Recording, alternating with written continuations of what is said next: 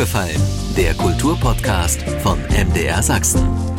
Auch wenn er sagt, es sei ja nur Petersilie, die er auf die Songs von Rammstein streue, die Brachialrocker rufen immer wieder bei Komponist Sven Helbig in Dresden an, wenn sie sich Orchesterklänge wünschen. Manchmal macht's eben die Petersilie.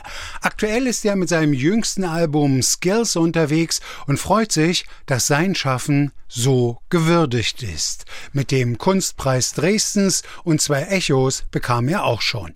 Heute im Podcast zu Gast Sven Helbig. Ich bin Andreas Berger und rede im Podcast über sächsische Kultur von A wie aufgefallen ist uns bis Z wie zuhören, was andere denken. Ich freue mich. Im aufgefallen Studio mir gegenüber sitzt der Komponist, Musiker, Regisseur, sagt man auch Klanginstallateur? Ach, das würde vielleicht auch noch mit dazugehören. Mit Musiker wird es eigentlich am besten umgriffen, würde ich mal sagen, heutzutage. Und, und, Produzent Sven Hellwig. Und nicht zuletzt, das war eigentlich mal der Grund für unsere Verabredung, der aktuelle Kunstpreisträger der Stadt Dresden. Guten Abend und herzlich willkommen. Grüß dich, Andreas. Wir sitzen an einem relativ späten Abend im Studio gegenüber. Sind Sie ein Abendmensch, Sven?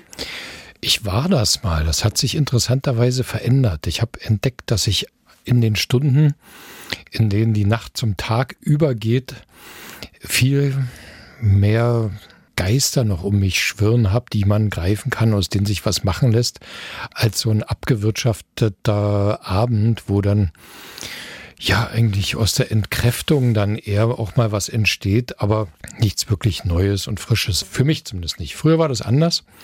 Da habe ich sehr lange noch abends im 123er Mercedes unterm blauen Wunder gestanden und noch Musik gehört. Und bin dann noch mal los und habe dann auch meistens noch irgendwie was hingeschrieben, aber das hat sich verändert. Die Morgenstunde ist jetzt fruchtbarer. Vielleicht dreht sich das auch mal wieder, aber es ist ja auch so, dass sich Zeiten, genau wie Orte, auch abgreifen. Ich habe festgestellt, wenn man sowas mal radikal verändert, da ist dann auch wieder Potenzial. Und es hat sicherlich auch etwas mit Kindern, mit Familie zu tun, dass man früh, relativ zeitig up-to-date sein muss? Hat es auch, aber gerade jetzt die letzten Tage stehe ich tatsächlich auch schon vor meiner Tochter auf. Bin jetzt wirklich fast bettflüchtig, irgendwie schon so nach fünf unterwegs. Wird sich jetzt ändern im Winter. Also wenn es dann dunkel ist und so ein bisschen fröstlich, dann ist das auch ungemütlich. Aber jetzt gerade die letzten Monate gab es ja da schon Licht und da, da hat es Freude gemacht, wenn es schon so eine Ruhe ist und alles ist im Aufbruch. Da ist eine andere Energie drin als abends. Sven, dass Ihre Tochter, ich will jetzt auch nicht zu privat werden, um Gottes Willen, Klavier lernt, hat es auch was damit zu tun, dass Sie offensichtlich als Kind nicht Klavier gelernt haben? Möchten Sie ihr das ermöglichen? Ist das was, wo Sie sagen, aus meiner eigenen Kindheit, Jugend, das möchte ich hier mit auf den Weg geben, weil ich es nicht hatte? Es steckt leider immer was von einem selbst drin, in allem, was man so einem Kind sagt und was man verlangt oder eben durchgehen lässt. Und natürlich würde ich sehr gern viel besser Klavier spielen, als ich es kann und versuche da wahrscheinlich irgendwie was gut zu machen. Aber bin auch so überzeugt mit allen, nach all den Jahren Musik machen, dass ein Instrument spielen schön ist, weil man Verbund hat zu dem, was wir Kultur nennen und so angeschlossen ist an eine, eine andere Sprache nochmal und da so viel Geschichte und Tradition mitschwingt. Und es gibt so viele Menschen, die später sagen, dass sie das sehr vermissen und bedauern und auch Vorwürfe machen den Eltern, dass sie nicht ans Klavier gezwungen wurden und dass sie das unterbrochen haben und die Eltern nicht stark genug waren, dem pubertierenden Kind das irgendwie schmackhaft zu machen. Also sicherlich hat es was mit mir zu tun, aber es ist auch unglücklicherweise so, dass ich meine Leidenschaft für Musik irgendwie nicht so richtig weitergegeben habe. Also meine Tochter, da muss ich mit Engelszungen jede Woche wieder werben dafür, dass da doch wieder. Hat aber vielleicht auch was mit dem Teenageralter zu tun. Da ist man dann vielleicht doch nicht nur aufs Musizieren aus, sondern will auch ganz andere Lebenserfahrungen machen. Sven, was ist im Augenblick gerade aktuell in Arbeit? Wenn man so schaut, sind Sie natürlich auch immer im Abstand von 14 Tagen, vier Wochen zu Konzerten unterwegs. Sie haben ja am Telefon gesagt, als wir uns verabredet haben, da ist noch was für Rammstein offen. Bei Rammstein weiß man immer, da muss ich jetzt eigentlich das Mikrofon zumachen. Wahrscheinlich können Sie mir da nichts Konkretes sagen. Woran arbeiten Sie gerade? Der Schwerpunkt ist natürlich das Album, was gerade erschienen ist vor einigen Monaten, Skills. Rammstein, das ist eine Geschichte, die läuft ja nebenher seit 18 Jahren. Der Name ist so groß und gewaltig und jeder kennt die Band, dass das, was ich dort mache, so viel mehr Gewicht hat und so viel größer aussieht, als es eigentlich ist. Das sind ja nur kleine Petersilchen hier und da, die ich mal drüber streue. Und das auch nur alle paar Jahre, denn die Band veröffentlicht ja nur alle vier Jahre mal ein Album. Und dann ist auch sehr schön, wir sind ja inzwischen sehr eng befreundet, dass ich dann immer mal wieder was dazu beisteuern kann. Das ist mal mehr, mal weniger. Und jetzt ist es halt wieder eine Zeit, wo so Kleinigkeiten gemacht werden müssen. Aber so über den, über den Tag, übers Jahr verteilt, ist das verschwindend geringe Tätigkeit eben bloß mit einem viel größeren Wirkungsgrad. Ne? Über ich, Skills will ich gleich ja? mit Ihnen noch reden. Wir haben ja auch schon mal drüber geredet hier in Aufgefallen. Lassen Sie mich trotzdem nur ein bisschen neugierig sein, weil ich war ehrlich gesagt sehr erstaunt, als ich die Videos von Rammstein gesehen habe, von dem neuen Album. Da tauchte dann im Abspann noch auf Musiker der sächsischen Staatskapelle. Und ich weiß, Sie sind dann auch irgendwie immer für Orchesterarrangements zuständig. Aber Sie werben nicht die Musiker, dass die für Rammstein. Doch, doch. Das geht so, dass ich eine Musik bekomme, wo irgendwas gewünscht wird. Also das kann alles sein von hast du irgendeine Idee bis hin zu hier brauchen wir was ganz Bestimmtes und kannst du das machen. Und dann gehe ich an die Arbeit, mache Vorschläge und besorge dann auch die nötigen Musikerinnen, Musiker, die Chöre, Akkordeon hat man dabei, Blechbläser, eine Blaskapelle jetzt auf dem aktuellen Album. Ist das heutzutage einfach?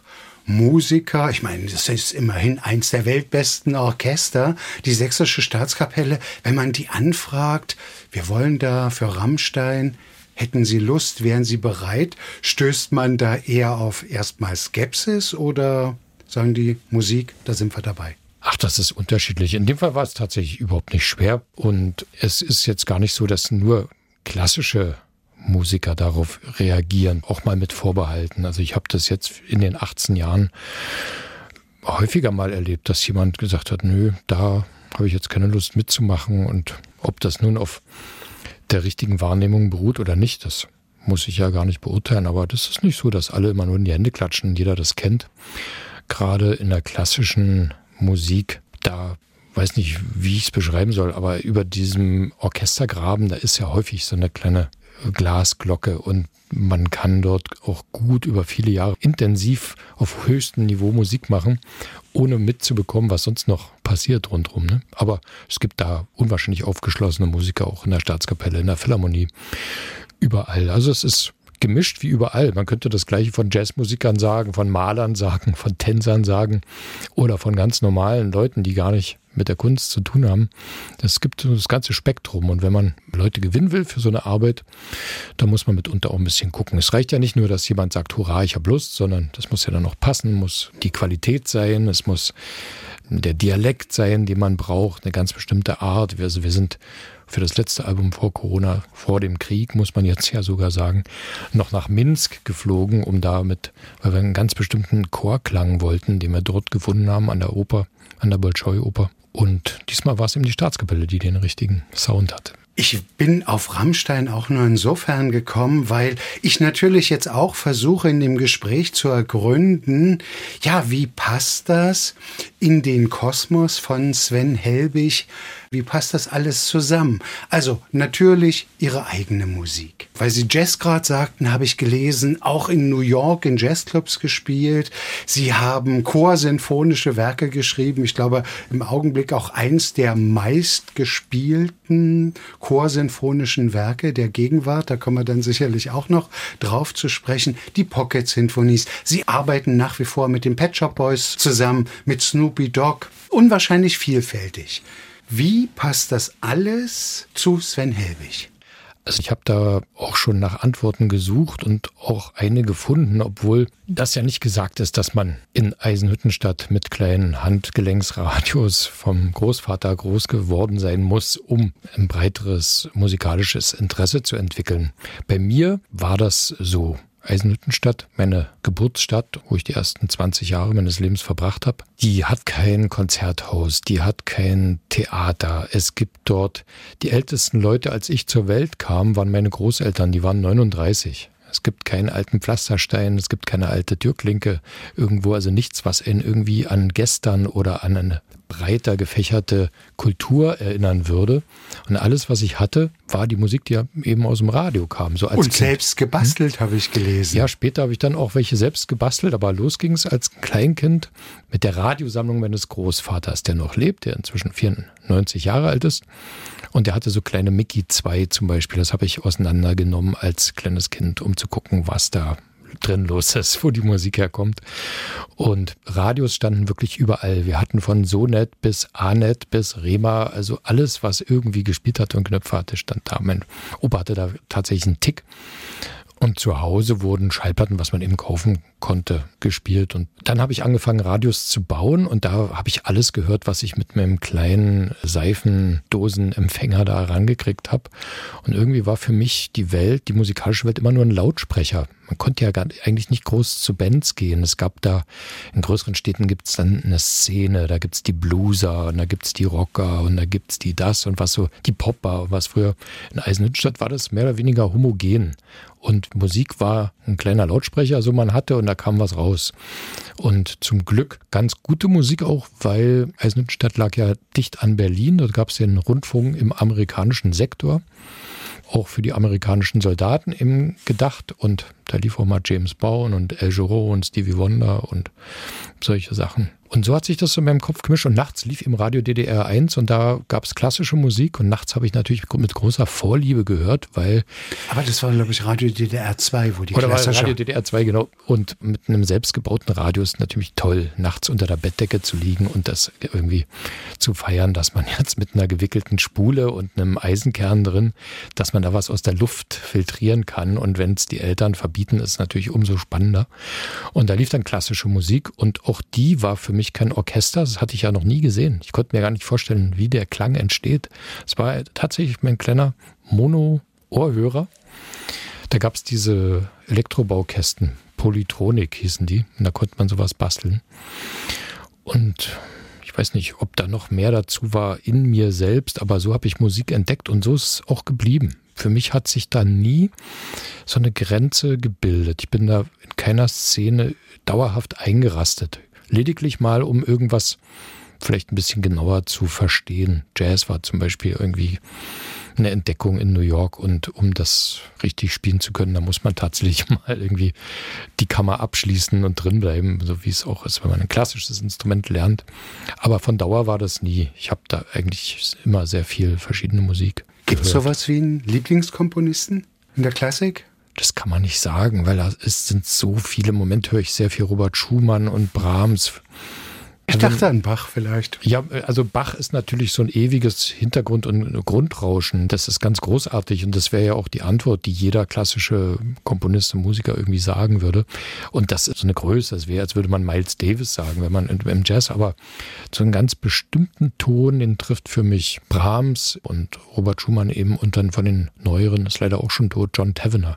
Auf den kommen wir dann noch zu sprechen, weil mhm. da habe ich in einem Interview gehört, das ist eigentlich für Sie so derjenige gewesen, der Sie ermuntert hat, für sich überhaupt selbstständig zu komponieren. Ich will aber erstmal noch vorher einklinken in ihrem Werdegang. Also ich sag jetzt mal Wagner, Strauss, Brahms, Bach gehört und dann zu DDR-Zeiten hat der Progressfilmverleih tatsächlich Beat Street in die Kinos geholt und das muss irgendwie für Sie auch ein gewisser Urknall gewesen sein. Ja, das war Wahnsinn. Aber wie gesagt, man weiß aber nicht, ich hatte ja auch viele Freunde und jetzt hatten, jeder hatte ja plötzlich diesen Film und man hatte ja nicht so viele, ne? Jeder ging dahin, aber es zündet ja nicht in jedem gleich. Also das sind, ist schon unterschiedlich. Das ist ja völlig unergründbar, warum jetzt jemand auf was ganz Bestimmtes so anspringt. Aber für mich waren diese Beats, die waren, das war unglaublich, was das so ausgelöst hat in mir. Ich bin dann immer, meine Mama, die war in der Zeit in einem Kulturhaus als Chefin tätig. Das heißt, die hatte da auch ein Wort, konnte dann auch mal zu so Bands, die dann kamen, hingehen und fragen, ob man mal irgendwie mit ihrem aus dem Westen mitgebrachten oder bezahlten oder gekauften, erworbenen Rhythmuscomputer mal was machen durfte. Und es hat auch manchmal geklappt. Dann konnte ich auf so einer 808 mal ein paar Rhythmen tippen und mir das auf Kassette einspielen. Und mit der, zu der Kassette mit diesen Grooves konnte ich dann Gitarre spielen. Das habe ich auch gelernt so ganz am Anfang. Und mich hat diese ganze Kultur rundherum unglaublich bewegt. Und das ist auch bis heute was in mir geblieben. Es gibt so bestimmte Hip-Hop-Klänge, bestimmte Tempi, wenn es auf eine bestimmte Weise klingt und groovt und fließt, dann, ja, dann packt mich das. Das nach wie vor ist das so eine Quelle, die mir auch mal Energie gibt und ich war da immer dabei. Ich war 93 in New York, als Snoop Dogg's Doggy Style rauskam, habe mir die Kassette dort gekauft im Tower Records und ja, und es kommt doch immer mal wieder. Ich habe immer mal wieder so eine Phase, wo dann People Under the Stairs im Auto liegt und auch die ganze Zeit läuft und das ist nie verklungen. War nicht so eine peinliche Jugendepisode, sondern es hängt mir nach. Wenn Sie mit ihm zusammenarbeiten, was, was machen, welchen Part übernehmen Sie? Dort habe ich tatsächlich auch Orchesterarrangements geschrieben von Stücken, die, die also Snoop-Fans zumindest kennen, What's My Name und G's and Hustlers und solche Sachen, die mussten zu Orchesterstücken werden, als er nach München kam, um die, wie hieß das, European Music Awards zu moderieren. Und da war für die Amerikaner klar, wenn wir nach Deutschland gehen, dann muss was mit Orchester passieren, irgendwie. Ja. Groß. Und ja, genau. Orchester muss es sein und irgendwie Beethoven ist dann so das Erste, was ihnen einfällt. Naja, und dafür ist dann mein Name aufgetaucht, so als, ja, weshalb ich ja immer für solche Sachen gefragt wäre, weil das hat sich ja in der Szene so ein bisschen rumgesprochen, dass ich beide Sachen mag und das eine in das andere umwandle hier und da mal. Und da war ich dann eben da auch dabei. Können Sie das Gefühl noch beschreiben? Können Sie das noch nachempfinden?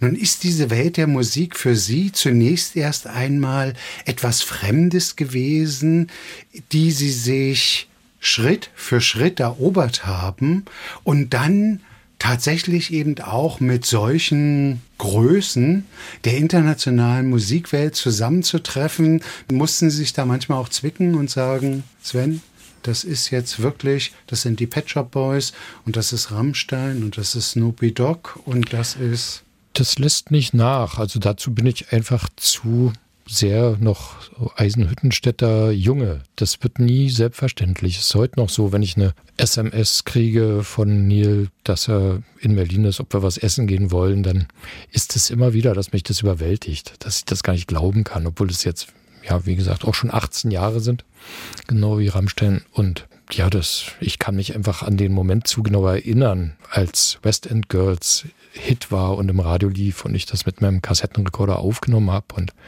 geliebt habe. Es hatte eben auch diesen Hip-Hop-Beat ne, und war so quasi gerappt.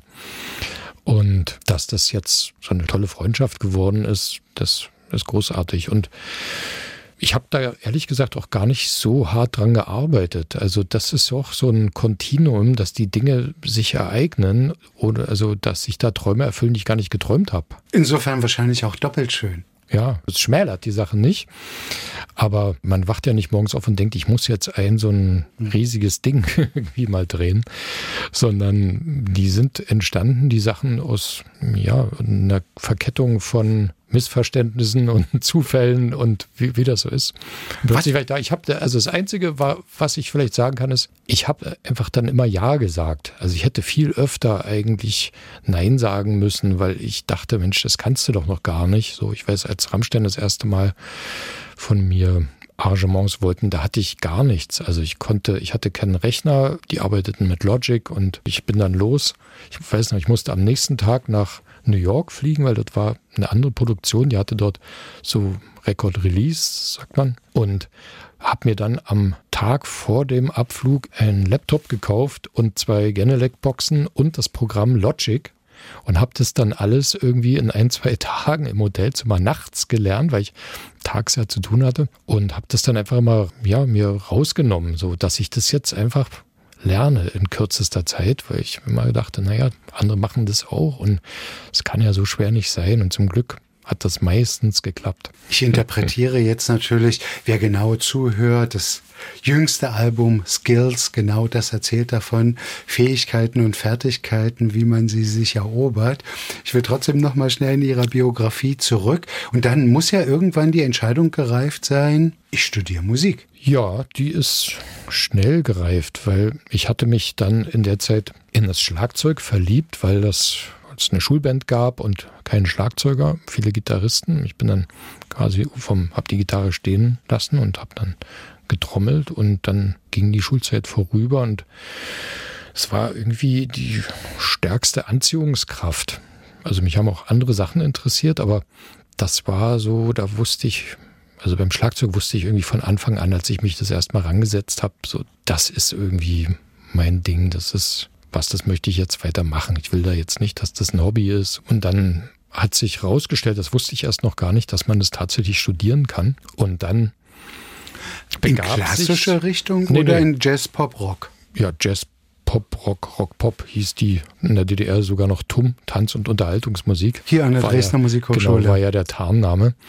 Und ich sagte ja vorhin, es waren viele Verkettungen von Zufällen und Missverständnissen, die mich da auf diese, auf diese Bahn gebracht haben. Und ein Zufall war der, dass ein Pianist und Arrangeur aus, der in Dresden studiert hatte, Wolfgang Bernstein, der musste nach Eisenhüttenstadt, weil man zu Ostzeiten musste man dorthin gehen, wenn man einen Pädagogikabschluss mitgemacht hat, wo man gebraucht wurde. Ja, da wurde man irgendwo hingesteckt an der Musikschule und so kam der arme Wolfgang Bernstein nach Eisenhüttenstadt, bekam mich dort als Klavierschüler und das war aber ganz toll. Der interessierte sich für Literatur, der hatte auch immer ein Buch, was es bei uns gar nicht gab und hat mal mir was rübergeschoben. Guck mal hier, Max Frisch habe ich damals durch ihn entdeckt. Der hat klassische Musik gehört, hat gesagt, guck mal hier, Tchaikovsky haben wir zusammen gehört. Mit Ivo Pogorelic gab es damals diese Lizenzaufnahme, sitzt da vorne drauf mit diesem weißen Schal, weiß ich noch. Und hat mir einfach immer mal was was gegeben, was ich da noch gar nicht kannte. Und das, und der kam eben aus Dresden, hat gesagt, Mensch, geh nach Dresden, in Berlin, da sind zu viele und da geht man mitunter auch unter und du fängst ja gerade erst an, aber ich komme mit. Der wusste ja nun, dass ich gerade erst begonnen hatte zu spielen und kam dann mit und hat da auch ein gutes Wort für mich eingelegt und ja, dann habe ich die Aufnahmeprüfung bestanden und bin dann nach Dresden gegangen. Das gefiel mir so als Gedanke ganz gut. Also von Berlin hatte ich so ein bisschen Respekt, weil ja, aus der kleinen Stadt. Da kommen wir bestimmt noch ja. darauf zu sprechen, wenn ich Sie danach befrage, warum ausgerechnet Dresden Ihre Wahl geworden ist. Und nach dem Studium, bis wann haben Sie dann studiert? Bis 96, also vier Jahre regulär und dann hatte ich noch so ein Meisterstipendium, konnte ich noch zwei Jahre länger studieren. Auch bei Günter Baby Sommer gewesen? Jein, also es war ja so, dass mein Lehrer Sigi Ludwig mir schon im vierten Studienjahr so schrittweise sein Amt übergeben hat. Also ich habe dann schon unterrichtet, während ich selbst noch studiert habe. Und in der Zeit kam dann Baby Sommer. Da war ich gleichzeitig noch Student, hatte also bei ihm auch mal eine Stunde, habe aber auch schon unterrichtet. Und das habe ich dann auch ziemlich lange gemacht, viele Jahre, zwölf Jahre.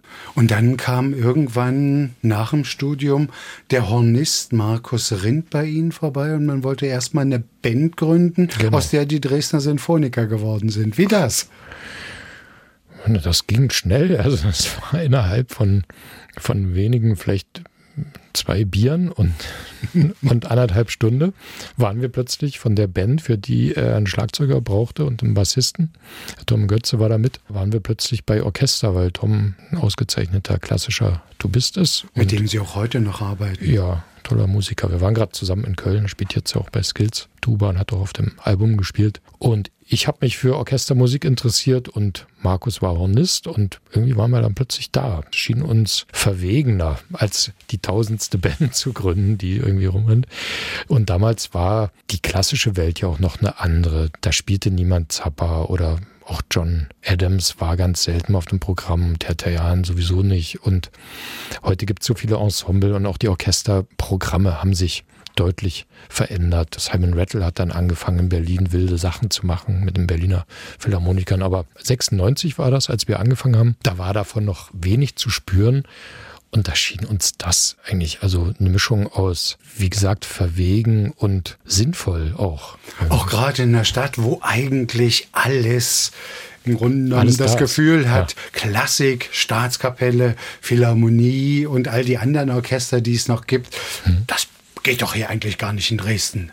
War ja auch so, war ein berechtigter Vorwurf, aber wir hatten eben die anderen Programme. Und wir hatten ein junges Publikum und es war zumindest damals ein sehr junges Orchester. Und wir wollten es einfach mal probieren, so als Band zusammenzukommen in Orchestergröße. Und es gibt ja Leute im, auch im Orchester, die Musik so verstehen als so eine Sache, die man im Verbund macht, wo man miteinander auch einen Draht haben muss, sich auch, sich auch gegenseitig spüren muss und nicht bloß so irgendwo hockt nebeneinander und dann wartet, dass was passiert.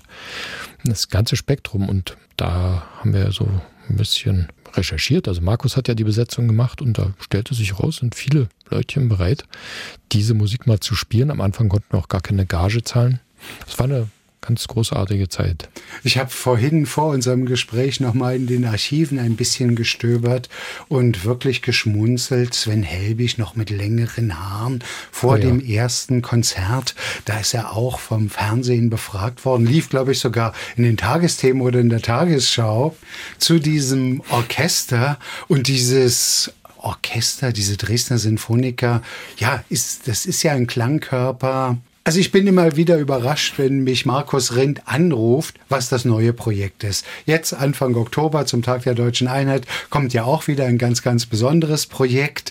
Freue ich mich schon. Wir werden wahrscheinlich auch in einem der nächsten Podcasts drüber sprechen. Und, und sind Sie dann schon hier in Dresden ansässig gewesen zu dem Zeitpunkt oder sind Sie nochmal weggegangen aus Dresden? Ich bin seit 1990 in Dresden gewesen. Natürlich immer mal eine hm. Zeit in New York, aber das war nie nie eine Frage. Also es gab so einen bewussten Entschluss, das war 1994, dass ich jetzt hier bleibe und von hier aus die Sachen versuche. Und da habe ich mir Fritz Löfflers Das alte Dresden gekauft und habe mich damit auf den Theaterplatz gesetzt. Bis um eins war da früher die Fassadenbeleuchtung an, die ja bald nicht mehr leuchten darf. Da konnte man also lesen und habe gelesen über reich verkröpfte Gesimse und Mittelresalite, die die Architektur in der vertikalen Straffen und so klangvolle Sätze vom Fritz Löffler war ich fasziniert von dem Buch. Und einfach, weil ich dachte, okay, jetzt bleibe ich hier, jetzt will ich es auch annehmen, jetzt will ich es auch kennen. Weil als Student habe ich in meinem Schlagzeugkeller gehockt und bin maximal für so eine 5-Mark-Karte, die es damals gab, hinten in der Oper oben im vierten Rang hinten als Student in die Vorstellung gegangen, wo man sich dann hinsetzen durfte, wo was frei war. Mehr habe ich eigentlich nicht gekannt, wusste nicht, was wo ist, die Hofkirche und das, wer Chiaveri war und so. Das habe ich dann alles gelernt und dann war das, habe ich mir das angeeignet, weil so eine direkte Wurzel habe ich ja nicht. Mein Stiefvater stammt aus Kamenz und da gibt es einen Bezug nach Dresden, aber so direkt eben nicht. Und dachte, wenn ich jetzt hier bleibe, dann will ich es auch so richtig, will ich mich damit verheiraten irgendwie. Und da braucht man eben auch ein bisschen Wissen, ein bisschen Geduld, ein bisschen Liebe. Und das Fritz Löffler, der kann das liefern. Stimmt es, dass Sie tatsächlich auch bewusst erstmal irgendwo eine Wohnung in einem Neubaublock bezogen haben? Wahrscheinlich so ein bisschen in Erinnerung an Eisenhüttenstadt? Fast, aber nicht am Anfang. Am Anfang habe ich ja in einer Neustadt gewohnt und viele Ecken behaust. Friedrichstadt und Laubegast. Aber für das Stadtjubiläum, die Hochhaussinfonie. 2006. 2006 haben wir ja einen Block gesucht, wo wir die Musiker, Musikerinnen reinsetzen können in die Balkone und dann den Film zeigen. Und da war auch ein Block in der Johannstadt mal interessant. Und da haben wir uns da getroffen mit der Genossenschaft und irgendwann bin ich da um die Blöcke drumherum und habe mir davor die Plätze angeschaut und da war dann ein Schild dran, da konnte man anrufen, weil ich wollte mal rein, mal gucken, wie das von oben aussieht und wie groß die Balkone sind dort, weil das hat man ja ein bisschen verändert. Jetzt nicht ganz so wie in Eisenhüttenstadt, obwohl es auch der Wohnungstyp WBS 70 ist. Und dann hat der Hausmeister mir dort diese Wohnung gezeigt und dann stand ich da, die Altstadt überblickt und die Elbe. Herrlich. Und da wohne ich heute noch. Und das war so, da konnte ich mir das vorstellen. Und natürlich hatte das mit dem Projekt zu tun und hat mich natürlich dort nochmal elektrifiziert für dieses Projekt, weil das ist eine ganz spezielle Atmosphäre in so einem Block. Und das war uns damals auch wichtig, dass wir den da jetzt nicht nur benutzen als Projektionsfläche, sondern dass wir auch vermittelt haben den Leuten, die dort wohnen, auch das ganze Projekt. Das hat eben zu tun mit diesen Menschen da drin, die ja durch so einen merkwürdigen Systemwechsel durch sind und da auch Sachen verloren haben. Das war ja nicht nur eine reine Gewinngeschichte. Irgendwie hat man ja an Sachen geglaubt, ne? auch wenn es vielleicht nur Gespinste waren, aber das muss man auch erstmal verarbeiten, so über Nacht. Und es war aber eine revolutionäre Situation, ähnlich wie in dem Film, und das miteinander zu bringen, also diese Situation dort in diesem Block und mit dieser Geschichte 100 Jahre früher. Das war ja Kern des Projektes. Und dann eben selbst da drin zu wohnen, das macht es natürlich einfach noch ein bisschen, das sinkt dann noch ein bisschen tiefer ein. Setzen wir mal eine Zäsur an der Stelle.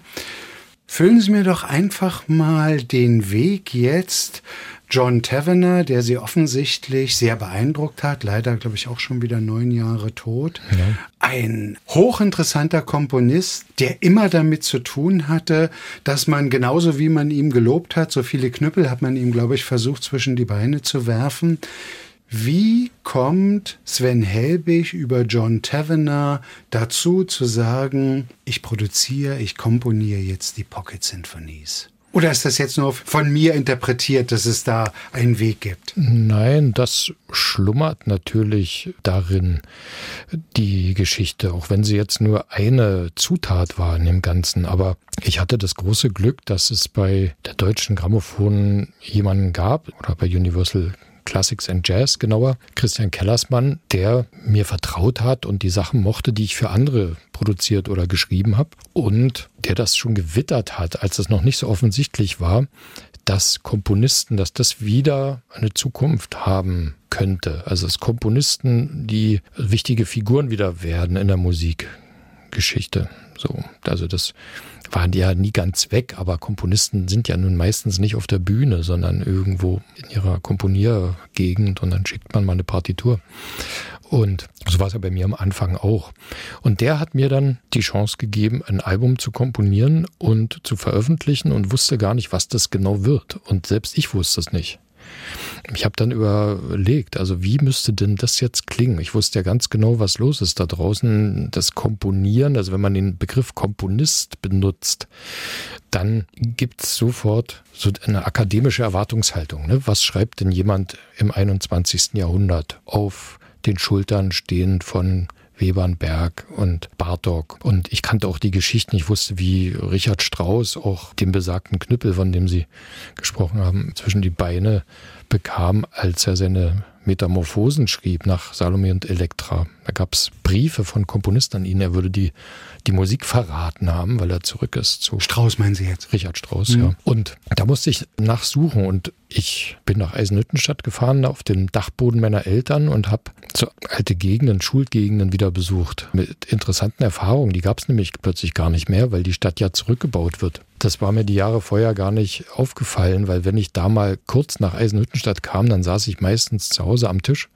und es gab Frühstück, Mittag, Nachmittag, Kaffee und Abendbrot. Bin da eigentlich kaum raus, mal in die alte Schule oder so. Und plötzlich war das Haus weg, wo meine Großeltern gewohnt haben, besagter radiosammelnder Opa. Einfach bloß noch Unkraut und Disteln. Und das hat mich bewegt. Und da habe ich gedacht, Mensch, so, das sind so kurze Momente, so starke. Wie will man das denn fassen? In so einer Situation von so einer Trauer, so einem Schmerz, da, da hilft, also mir persönlich hilft da die akademische Musik nicht, ob, obwohl ich sie auch gehört habe ja, und mich intensiv damit beschäftigt habe. Und dann habe ich einen Freund getroffen, der ist in Eisenhüttenstadt geblieben, ganz toller Musiker, mit dem ich angefangen habe zu musizieren. Der hat dort jedes Jahr ein Musical Weihnachten geschrieben, über viele Jahre. Snowy hieß das. Und die Geschichte selbst, die Texte selbst, dann hat er noch die ganze Inszenierung mitgearbeitet, hat von Kindertanzgruppen, jugendliche Tanzgruppen mit dazugeholt. Und es war was ganz Wichtiges für die Stadt. Elementar, der ist leider vor einigen Jahren gestorben, aber in der Zeit haben wir uns da getroffen. Der sagte so, so einfache Sachen, die man früher gesagt hat. Man muss immer am Volk bleiben, sagte der so vor sich hin. Ne? Und ich habe gedacht, naja, ist interessant, so hatte ich es noch gar nicht gesehen. Und dann kam mir John Tavener in den Sinn, der sich ja auch entschlossen hat, nicht akademisch zu schreiben und eine hochemotionale, fantastische Musik hinterlassen hat, die viele Menschen begeistert und die man ja nicht abtun kann als irgendwas weniger Intensives, weniger Starkes. Und ich weiß nicht, wenn es den nicht gegeben hätte, ich kannte sonst in der klassischen Musik niemand, der harmonisch den Weg zurück gewagt hat, mit der dann doch Anerkennung, aber also nicht durchgehend, ja, aber doch von dem Teil der Menschen, die sich da einfach offener zeigen für eine Musiksprache, die vielfältiger ist. Und der hat mich dann letzten Endes dazu geführt, solche Sachen wie am Abend und dieses Schlaflied dort zu schreiben, weil ich dachte dann, naja klar, wir singen am Kinderbett immer noch Brahms Wiegenlied, aber wenn man sich ernsthaft Komponist nennt, heute darf man das eigentlich nicht tun, ohne dass man riskiert, völlig vom Sockel gehauen zu werden.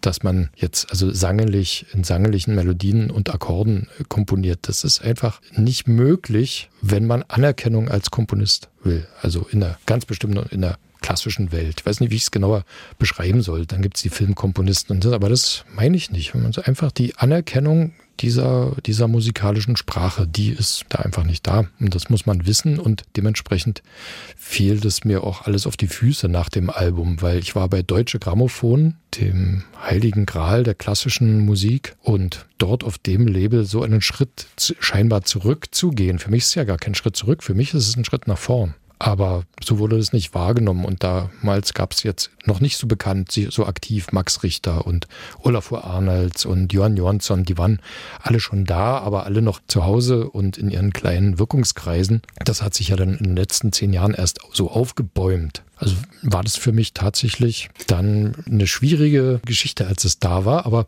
John Tavener war die Hauptzugfeder so, die mich da die ganze Zeit durch diese Stücke gebracht hat. Und immer wenn ich dachte, na, das kannst du doch eigentlich nicht schreiben. Jetzt kannst du es doch nicht schon wieder wiederholen, ohne eine Veränderung. Und dann dachte ich ja immer an ihn und ja, dann dachte ich, doch, kann ich, mache ich. Ich will mal dazu sagen, wenn man als Komponist einen Vertrag bei der deutschen Grammophon hat, das ist schon ein bisschen wie die Champions League im Fußball. Ja, so habe ich das damals auch gesehen, auf jeden Fall. Und daher ja auch die Unsicherheit. Ich habe mir da wirklich den Kopf zerbrochen, wie ich es mache, wie ich da rauskomme. Jetzt deutsche Grammophon und da steht mein Name und es ist ja das Erste, was ich unter meinem Namen abliefere. Dann dort und dann so. Das passte alles überhaupt nicht zusammen. Aber nun hatte ich ja auch eine lange intensive Zeit in New York. Das war ja neben John Tavener der zweite wichtige Pol, mich in die Richtung zu führen, weil ich habe dort überwiegend in Clubs Zeit verbracht, wo ich der einzige Weiße war, wenn nicht noch irgendwie Touristen sich verirrt hatten und habe erlebt dort, wie das ist, wenn Bands auf die Bühne gehen und spielen und jeder im Raum ist vom gleichen, also aus dem gleichen Holz geschnitzt oder auf der Bühne findet nur eine leichte Verdichtung statt von dem, was unten im Raum auch erlebt wird. Ein stilles Einvernehmen und die völlige Übereinkunft von, von bestimmten musikalischen Vorstellungen. Und wenn das gut ist, dann spürt es jeder im Raum, dass das gut ist und wie. Also nicht so wie wenn man Wein trinkt mit jemandem, der gar keinen Wein trinkt, der dann sagt, ja, schmeckt so, sondern das wäre, als ob man in einem Raum ist mit lauter Bordeaux Sommeliers und man öffnet einen Chateau Petrus. Ja? Dann weiß einfach jeder im Raum, was die Stunde geschlagen hat. Und wenn dort also Ron Long auf seinen Bass gehauen hat oder Dienstag saß er am Schlagzeug und hat auf die Snare Drum gehauen, dann wusste es eben auch jeder, weil jeder ein Sommelier dieser Kultur war. Und die würden das gar nicht verstehen, unsere Idee von einer wie auch immer aussehende Zukunft zu schreiben. Und wie Alban, von Alban Berg gibt es ja die schöne Anekdote, dass er sich nach einer Uraufführung versteckt hat im hinteren Rang, weil sein Lehrer Arnold Schönberg im Publikum saß und das Publikum applaudiert hat und ihm das so peinlich war. Oder Boulez, der in Frankreich mit dem Hammer und Metall Aufführung, klassische Aufführung gestört hat, weil man der Meinung war, dass so diese bürgerliche Unterhaltung, dass das, dass man sowas nicht mehr tut in Anbetracht der Situation, was auch immer die gemeint haben. Heute ist ja die Situation viel schlimmer. Dürfte man ja gar keine Melodien mehr spielen. Und diese Erfahrung in New York, dieses für die eigenen Leute, für die Freunde, Musik machen und John Tavener, das hat mich dann dazu getrieben mir immer gedacht, ich war dann immer richtig stolz, wenn ich dann im Fahrstuhl meinen Hausmeister getroffen habe und der mich fragt, was machst du? Und ich konnte sagen, ja, ich mache Musik hier, willst du mal hören? Ne? Mhm. Und ich, sonst hätte ich ja sagen müssen, ich mache Musik, aber es ist nichts für dich. Gab es mal die Überlegung, ich bleibe in den USA? Das scheiterte an verschiedenen Dingen. Da war ich ja dann schon mit Markus am Basteln, der Sinfoniker, und dann war das teuer man konnte dort nicht richtig leben. Also New York hat mich immer, wenn ich da saß in diesem Coffeeshop am Union Square, der nun leider auch geschlossen ist, dann dachte ich, was mache ich eigentlich woanders? Hier ist alles richtig. Hier habe ich dort diesen Club, da habe ich das hier schmeckt das und hier der Kaffee wird frei nachgefüllt und also das war irgendwie meine Stadt. Aber es war eben auch sehr klar, dass es nicht möglich sein würde, dort zu überleben. Dazu kam, dass ich dann nach zwei Monaten geht das los, dann vermisst man Dinge, die man in, Euro, die in Europa selbstverständlich sind, dass man von einem Porzellanteller isst, ja, oder scharfkantiges Weinglas bekommt oder Besteck aus Stahl. Das kommt einem alles irgendwie so imitiert vor und Secondhand und nachgemacht und das, man sehnt sich dann, das ist alles zu laut, man ist wund am Körper, alles ist plötzlich zu viel, zu süß, zu salzig, zu dick, zu, ja, zu alles. Und da ist man so als zart beseiteter Europäer, weiß nicht, hatte ich da dann schnell das Gefühl, hier bin ich einfach dann doch nicht, nicht gemacht für, kann ich nicht wurzeln. Zu Gast in aufgefallen der Musiker und Komponist Sven Helbig.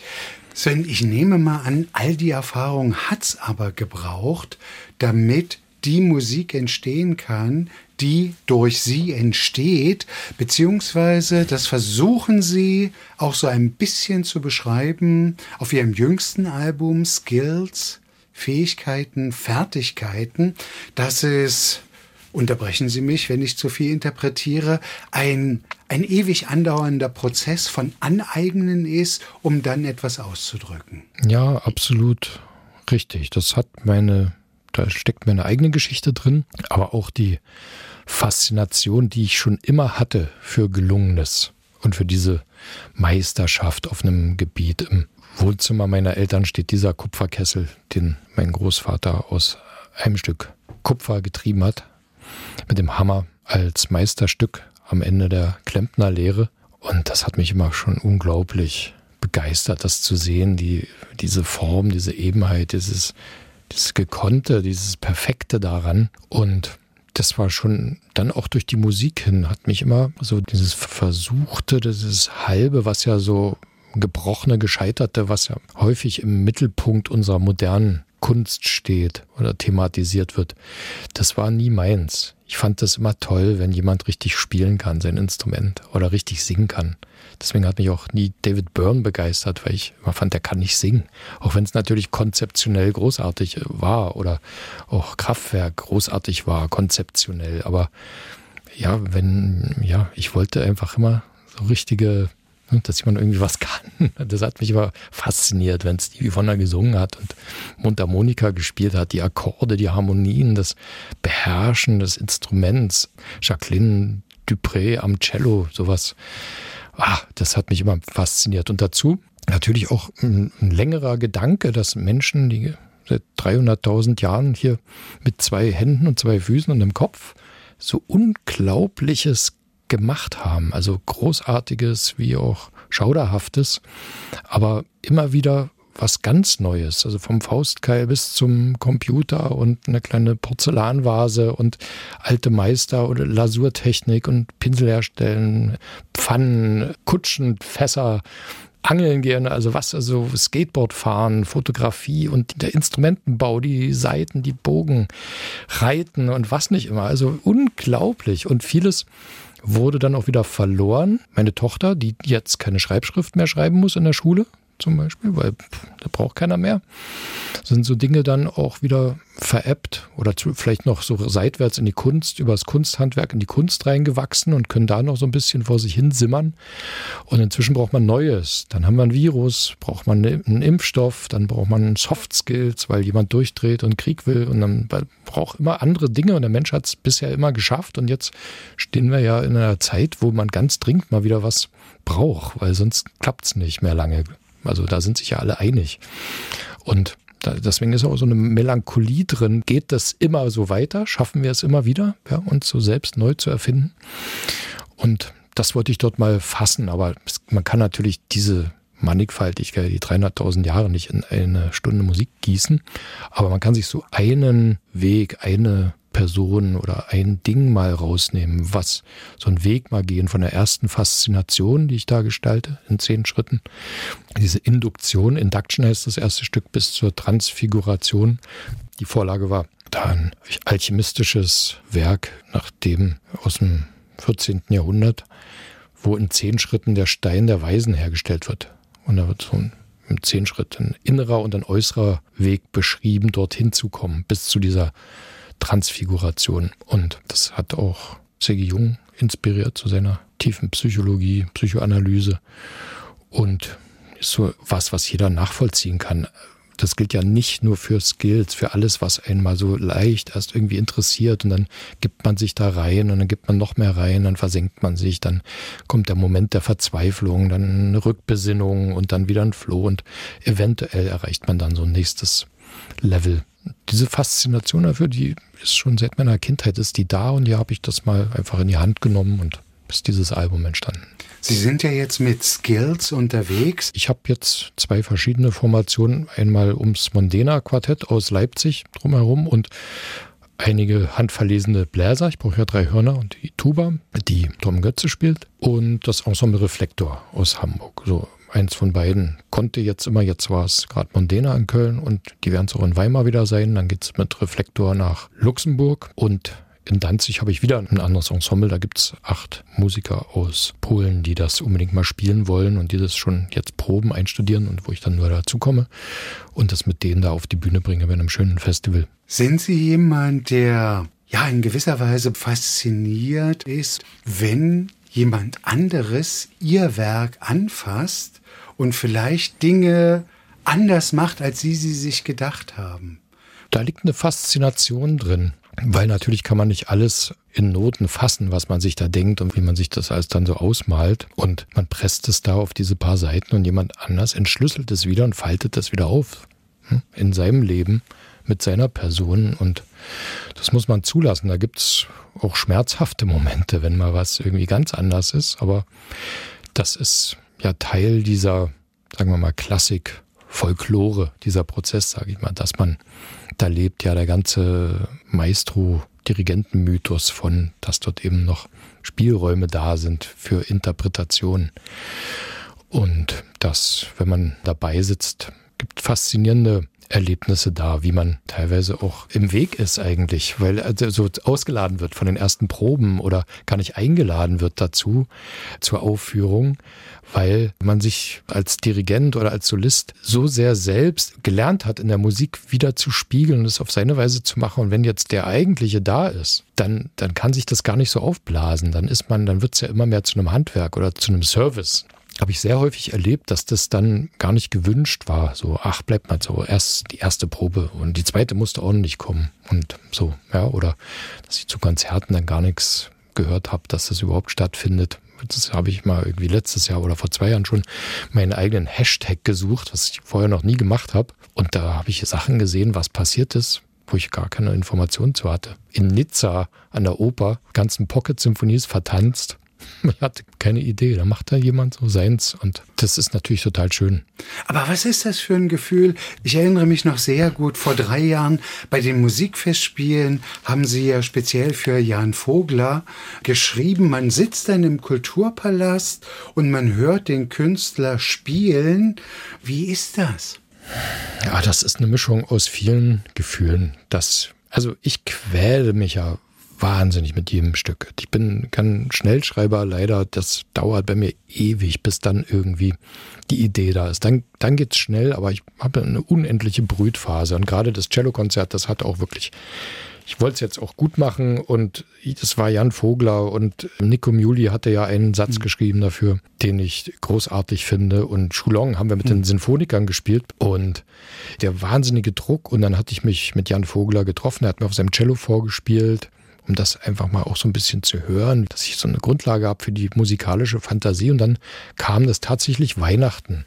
Meine Eltern sind fast verrückt geworden, weil plötzlich, ich weiß nicht, Heiligabend, ersten Feiertag, da war das plötzlich da.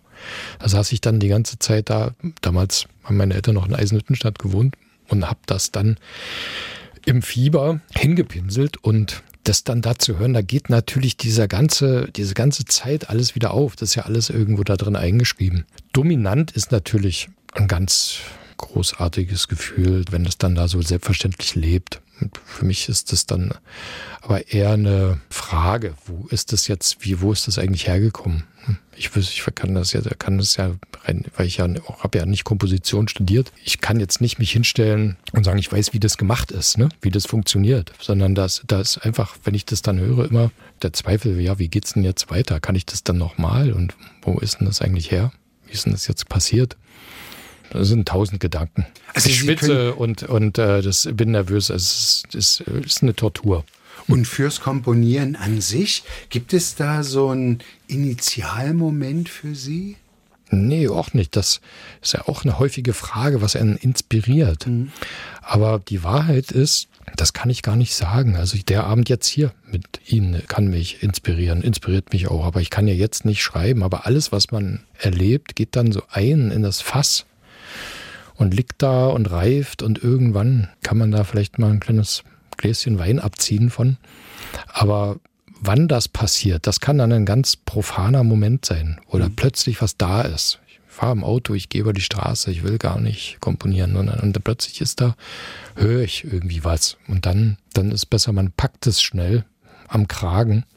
Aber wenn ich jetzt so ans Meer setzen oder in den Wald oder so und dann das hat bei mir noch nie funktioniert. Ich muss diese Sachen sammeln, sammeln, sammeln, sammeln, sammeln, alles in den Trog und dann warten, warten, warten. Sven, als ich heute so tagsüber da saß und über Sie gelesen habe, mir Beiträge und Gespräche und auch Ihre Sendung beim RBB angehört habe, schoss mir irgendwann so eine Frage durch den Kopf, die ich Ihnen jetzt stellen möchte. Wie häufig passiert es Ihnen? Weil ich habe den Eindruck, Sie sind so ein Mensch, der ist ständig auf der Suche. Ob nun ganz bewusst oder unbewusst, sei mal dahingestellt, aber der immer wieder Dinge sucht.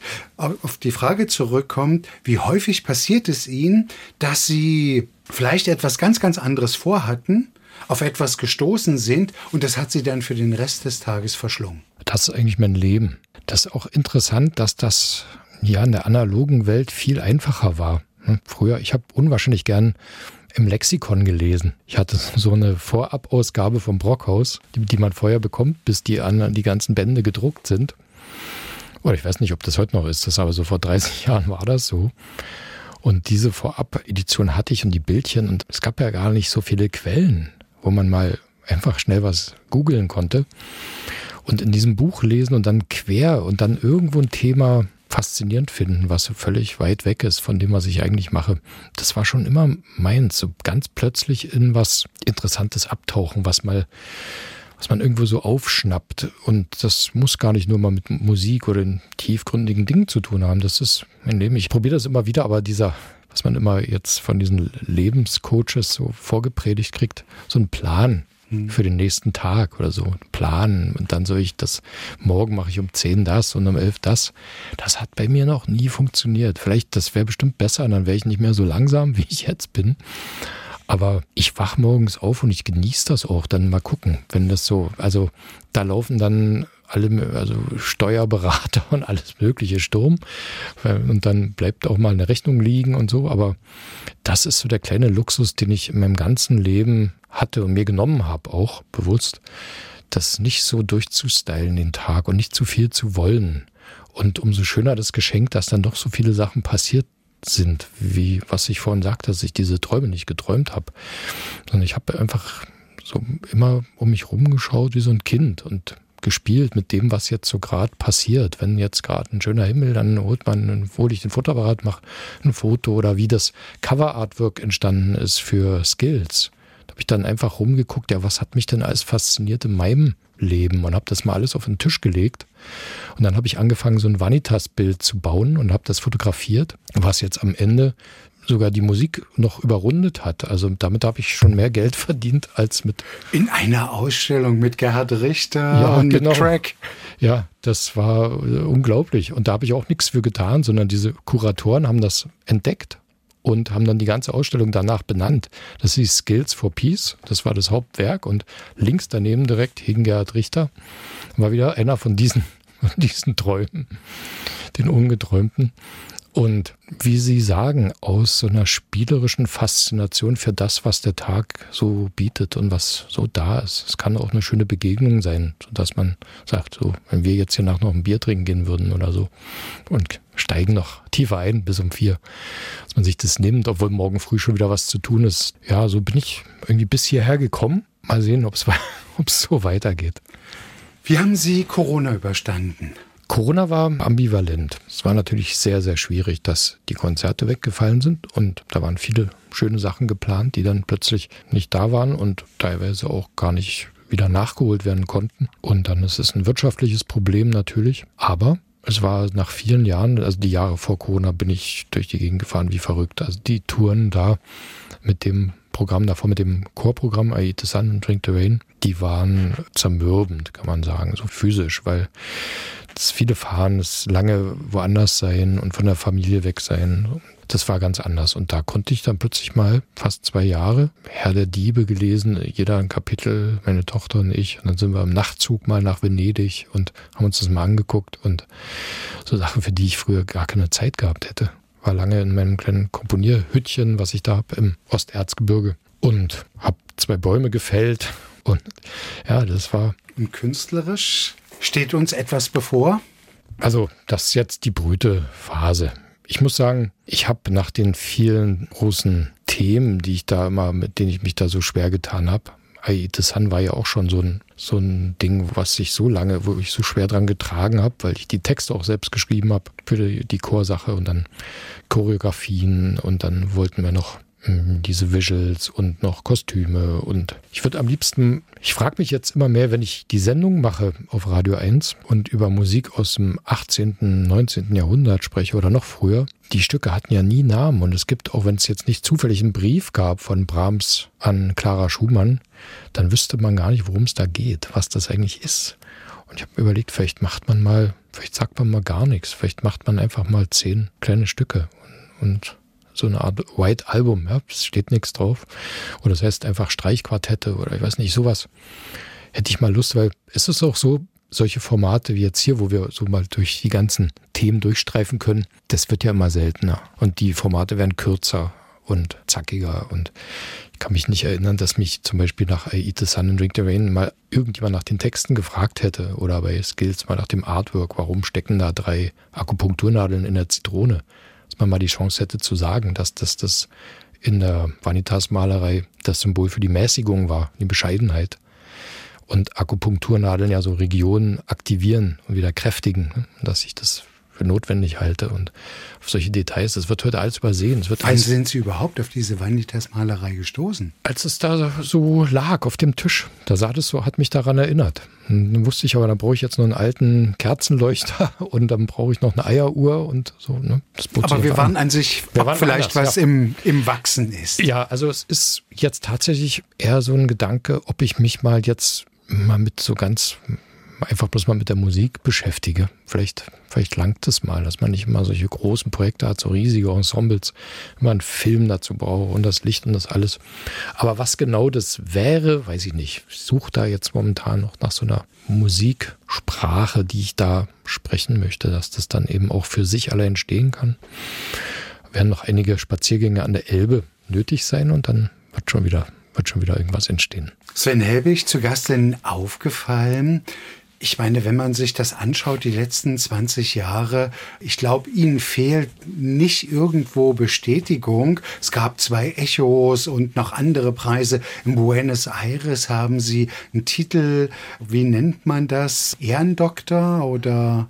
Ja, so ähnlich. Dort pflegt man an den Universitäten Meister. den Meister. Das ja. war früher hier auch, wie sagt man, ein Titel, der stand noch über dem Professor. Beim Meister Eckhart zum Beispiel kennt man ja. Die Traktate und an den lateinamerikanischen Universitäten gibt es den immer noch, den Meister. Das ist eine ganz kleine Gruppe. Die Universität verleiht diese Titel und die werden dann so, wurden sie vor Corona, einmal im Jahr zusammengerufen, wenn so wichtige Dinge für die Universität zu entscheiden waren. Trifft man sich da in Bariloche in so kleinen Holzhüttchen, jeder schläft in einer und man trinkt das Wasser unten aus dem See. Das da tatsächlich geht. Ja, das ist mehr so ein Ehrentitel. Und dann kam der Kunstpreis der Stadt Dresden. Mhm. Ich habe nochmal nachgeschaut, so sehr viele Musiker, geschweige denn Komponisten, haben diesen Preis noch nicht bekommen, als sie es erfahren haben. Was hat das ausgelöst? Ja, ich war völlig perplex. Ich war mit ganz anderen Dingen beschäftigt und eine unbekannte Handynummer klingelte und dann habe ich noch überlegt, ob ich rangehe und dann hörte ich das und ich glaube, ich war deutlich zu zurückhaltend. Die arme Frau Klepsch, die das mir überbringen musste und ich war dann irgendwie. Die Dresdner so, Kulturbürgermeisterin. Ja, ich war dann völlig, ich wusste einfach nicht, was ich sagen soll. Und die Freude war jetzt auch, das, das platzt ja nicht gleich so auf, weil man, wie gesagt, man hat ja darauf nicht hingefiebert, sondern es ist einfach wieder so da gewesen. Hat mich aber dann im Nachhinein sehr gefreut, weil eingangs unseres Gesprächs sagte ich ja, dass ich eben hier die Stadt mir auch erarbeitet habe, ne, mit dem Fritz Löffler und hier auch ankommen wollte. Und das war dann für mich so nach einer längeren Zeit dann so ein Punkt, so ein Ausrufezeichen, dass jetzt ist es irgendwie da. Jetzt mit dem Cellokonzert für Jan Vogler, mit Moritzburg Kammermusikfestival. Composer in Residence genau. waren Sie da. Ja, und dem Kunstpreis. Jetzt habe ich so langsam das Gefühl, jetzt bin ich irgendwie hier und jetzt, jetzt gehöre ich hier auch hin. Wissen Sie, was ich ganz interessant fand? Ich glaube, Volker Braun hat mir das mal erzählt, weshalb er aus Dresden weggegangen ist. Da hat er so sinngemäß gesagt, wissen Sie, Dresden ist keine Stadt, um auf Themen, um auf Geschichten an sich zu stoßen. Dresden ist eine gute Stadt zum Ausatmen, wenn man eine Idee hat und sie ausdrücken will. Da hat dieses Elbtal sehr viel, aber um Inspiration zu bekommen, um sich anstecken zu lassen, um angefixt zu werden oder wie auch immer, empfand er die Stadt nicht so. Wie geht's Ihnen? Das kann ich nicht so genau auseinanderklamüsern, weil ich ja gar nicht genau weiß, wo die Ideen herkommen. Also wer das wirklich beziffern kann, klar, wenn ich nach Bergamo gehe und dort in so einem kleinen Agriturismo sitze und das erste Mal eine von diesen cremigen Polenta esse, die es dort gibt, da hat man das Gefühl, man spricht in Reimen hinterher und es fühlt sich unendlich fasziniert. Aber ob das jetzt tatsächlich das ist, was dann später zu hören ist, ich glaube, dieser Kummer darum und die, diese Gedanken um, wie diese Stadt jetzt ist und dass sie so ist, wie sie ist, mit ihrer tragischen Geschichte und so, das schwingt ja in der Musik alles mit. Ich kenne viele Komponisten, die haben sich niedergelassen, wo sie sich so inspiriert fühlen. Ne? Ein Häuschen in der Toskana und dann sieht man Fotos von ihnen im weißen Hemd und sind gebräunt und lächeln. Und, aber die Musik hat alles verloren. Man kann es nicht so sagen. Diese Unaufgeräumtheit hier und dieses Ambivalente mit der Stadt hat ja jeder, auch ein, Dresdner in der zichten Generation. Seine Gedanken. So darüber unterhalte ich mich viel mit Freunden, die von hier sind, die das auch wahrnehmen.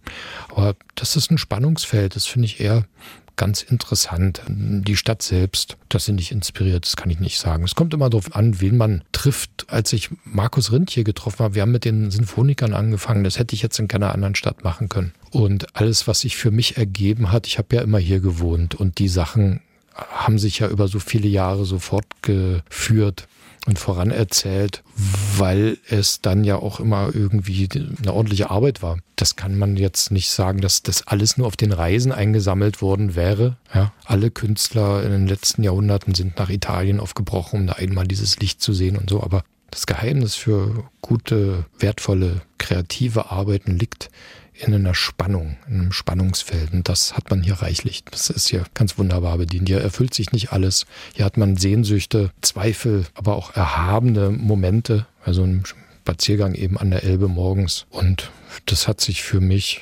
so erfüllt und das würde ich jetzt auch nicht verändern. Insofern kann ich das gar nicht so direkt unterschreiben, aber es haben viele gesagt. Heinrich von Kleist hat es auch gesagt. Oder auch äh, Wagner letzten Endes in der Rückschau nach zehn Jahren hier oder auch Schumann, der ja verzweifelt darauf gehofft hat, Wagners Platz zu bekommen, als der weg musste nach der Revolution oder die Annenkirche angesteckt hat. Und das sind so Spannungen, die man dann in der, in der Musik hört. Oder ja, dass er in Leipzig oder in Wien nicht untergekommen ist, Schumann.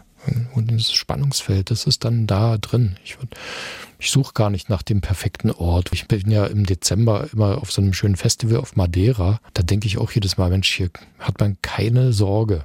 Hier hat man ein paar Bananen im Garten stehen und isst man den Stockfisch und dann muss man sich um nichts mehr sorgen und schaut auf den Atlantik. Aber ich glaube, da drin liegt gar keine Musik. da würde ich gar keine machen. Würde ich einfach auf dem Stein sitzen und aufs Wasser gucken. Schriftsteller erzählen einem manchmal, Sven, sie fangen an mit Erzählung und irgendwann sagen sie dann, jetzt muss ich aber den Roman schreiben. Gibt es auch irgendwann im klassischen Sinne die Sinfonie von Sven Helbig?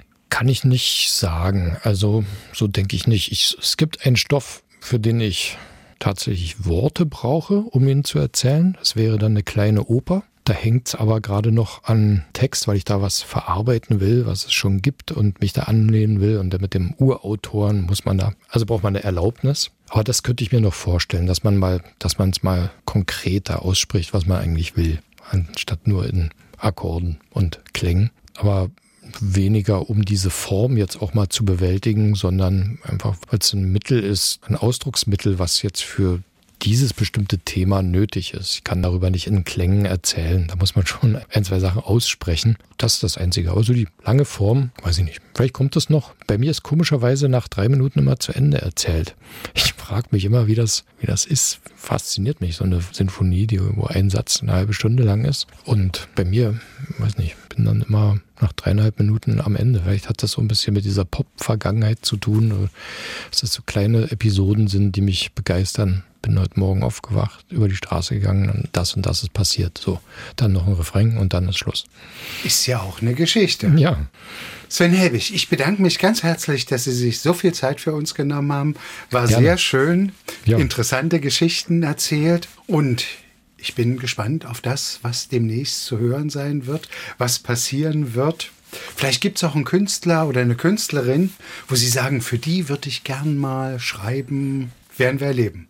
Ja, werden wir erleben. Hab schon ein paar Sachen im Kopf, aber da werden wir uns das nächste Mal sehen. Gibt es vielleicht schon Neuigkeiten. Vielen, vielen Dank und bleiben Sie schön gesund und viele tolle ja, Ideen. Ich habe zu danken. Danke für die Einladung. Soweit der aufgefallene Podcast von MDR Sachsen mit Sven Helbig, dem Musiker und Komponisten. Ich bin Andreas Berger. Jetzt schon verabreden können wir uns gern für die nächste Folge und vielleicht haben Sie auch selbst eine Anregung, wem Sie im Podcast gern einmal zuhören würden. Schreiben Sie an aufgefallen mdr.de. Aufgefallen gibt's jeden Montag neu, überall wo es Podcasts gibt und so natürlich auch in der ARD Audiothek. Aufgefallen, ein Podcast von MDR Sachsen.